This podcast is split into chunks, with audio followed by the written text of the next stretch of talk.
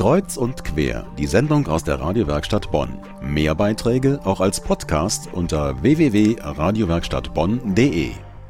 Von dem einen kennt man die gemalte Banane, die auch in Bonn vor jedem Kunstort irgendwo zu sehen ist, aber man kennt auch das schrill bunte Porträt von Marilyn Monroe.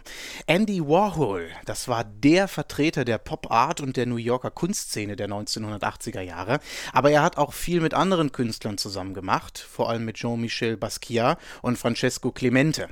Und diese Gemeinschaftswerke sind jetzt zu sehen in der Bonner Bundeskunsthalle. Unsere Reporterin Elena Isajenko spazierte mit der Ausstellungsleiterin und Kuratorin von Ménage à Trois zu den wichtigsten Werken. Und wir gehen einfach ein paar Minuten mit und hören Susanne Kleine zu.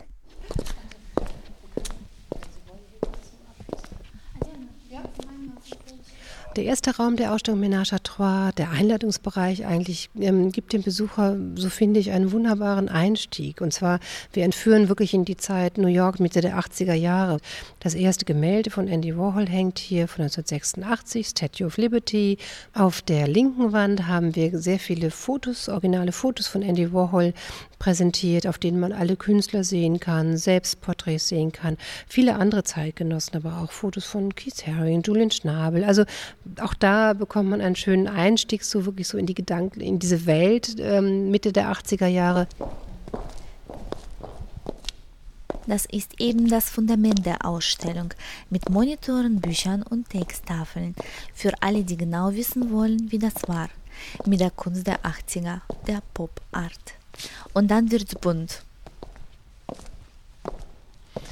Wir stehen hier gerade im ersten Raum der Ausstellung, in dem wir die Porträts der drei Künstler vorstellen: Andy Warhol, Jean-Michel Basquiat und Francesco Clemente.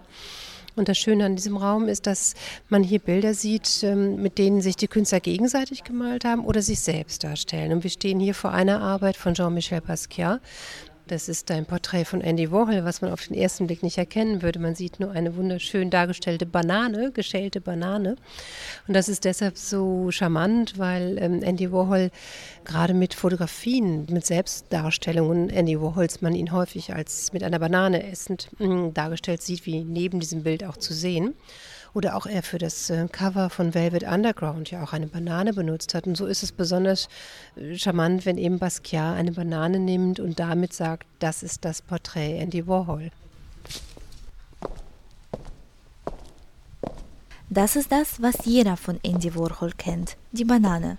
Genauso bekannt die Suppendose. Auch an ihr gehen wir vorbei bei unserem Spaziergang durch die Bundeskunsthalle. An den Wänden hängen auch andere ganz bekannte Werke, zum Beispiel das Porträt von Jackie Kennedy und von dieser Frau. Wir stehen hier vor einer wiederum sehr schönen Arbeit von Mona, über Mona Lisa von 1980. Das ist ähm, ein, ein Siebdruck von Andy Warhol, den er aber dann noch sehr schön übermalt hat. Er hat die Goldfarbe noch, man sieht es, glaube ich, wenn man vor der Arbeit steht, ganz toll. Er hat die Goldfarbe oben aufgesetzt und hat das nochmal sehr malerisch bearbeitet. Das heißt, das typische Kennzeichen der Siebdruck und aber auch die Malerei ähm, wird hier nochmal sehr schön dargestellt. Zweimal Mona Lisa.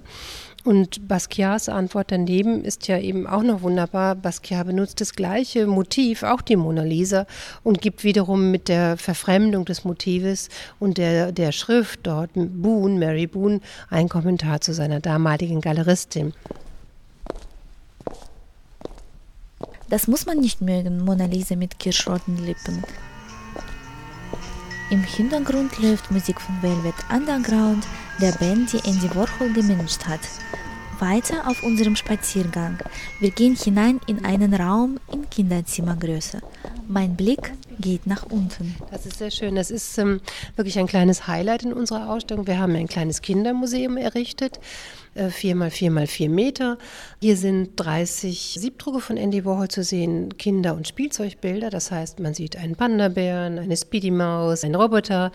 Was sehr typisch ist auch für Andy Warhol wieder, zum einen hat er die Kreativität der Kinder sehr geliebt und, und gestützt und gefördert ähm, und so dass er auch ganz klar eben auch die, ihre Sprache, ihre Bildsprache im Grunde aufgreift. Und was schön ist an diesem Raum ist, dass diese kleinformatigen Kinderbilder auch alle sehr tief gehängt sind. Was damit zu tun hat, dass Andy Warhol natürlich äh, es schön fand, auch den Kindern praktisch was zurückzugeben. Das heißt, die Bilder auf ihren Augenniveau zu hängen. Ein Spaziergang mit der Ausstellungsleiterin Susanne Kleine war das. Ménage à Trois in der Bundeskunsthalle in Bonn zur New Yorker Kunst der 80er Jahre, auch mit vielen Werken von Andy Warhol. Geöffnet jeden Tag außer Montag.